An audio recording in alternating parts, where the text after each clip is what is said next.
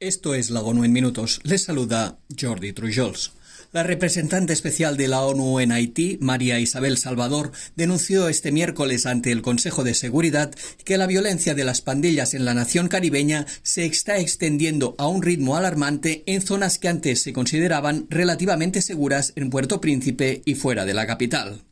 Como claro ejemplo de su afirmación, Salvador indicó que de los 692 incidentes criminales sucedidos durante el primer trimestre del año pasado, se pasó a 1.647 en el mismo periodo de 2023. Enfrentados a bandas armadas cada vez más violentas que se disputan el control de barrios de la capital, con escasa o nula presencia policial, algunos residentes han empezado a tomarse la justicia por su mano. Esta dinámica conduce indefectiblemente a la ruptura del tejido social con consecuencias imprevisibles para toda la región. Aparte del apoyo inmediato que precisan las fuerzas de seguridad, Salvador destacó que urge avanzar en la búsqueda de una solución de ámbito nacional para el prolongado estancamiento político e indicó que este arreglo serviría para restablecer la seguridad de forma sostenible y duradera, así como la estabilidad social y económica. Finalmente recalcó la urgente necesidad del despliegue de una fuerza internacional especializada autorizada por el Consejo de Seguridad e indicó que el rápido deterioro de la situación de seguridad exige que el país permanezca en el centro de la atención y la acción internacionales.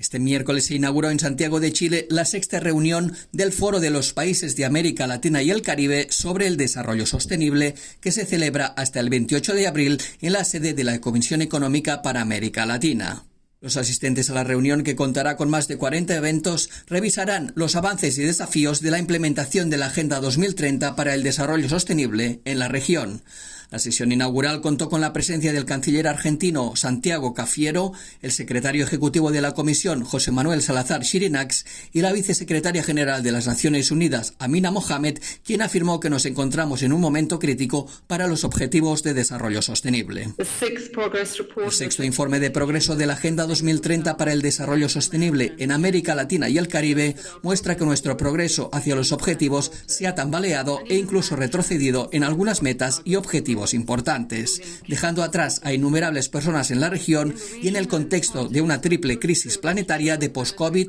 bajo crecimiento y aumento de las vulnerabilidades. El sistema de las Naciones Unidas en Honduras expresó este martes su profunda preocupación por la falta de acceso a diversos centros de salud en el país debido a la toma de instalaciones por grupos que protestan por diferentes motivos. En algunos casos esta situación se inició 13 días atrás y en otros los centros asistenciales permanecen cerrados desde hace más de un mes. Aunque las Naciones Unidas reconocen el derecho del pueblo hondureño a organizar protestas pacíficas, también recuerda que el derecho a la salud es parte fundamental de los derechos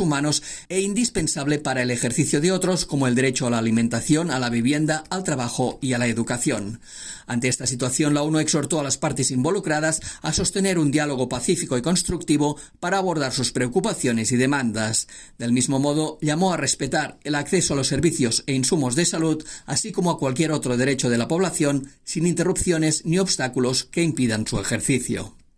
Si se gestiona de forma sostenible, el turismo de montaña puede aumentar los ingresos de las comunidades locales y ayudar a preservar sus recursos naturales y su cultura. Sin embargo, la falta de datos y conocimientos sobre el tema impide aprovechar plenamente esas oportunidades. Para paliar estas lagunas, un nuevo estudio de la Organización de las Naciones Unidas para la Agricultura y la Alimentación y la Organización Mundial del Turismo identifican las principales tendencias y ofrecen una serie de recomendaciones para mejorar la cuantificación del turismo de montaña, entre ellos los avances en las estadísticas oficiales de turismo y el uso de los macrodatos y las nuevas tecnologías.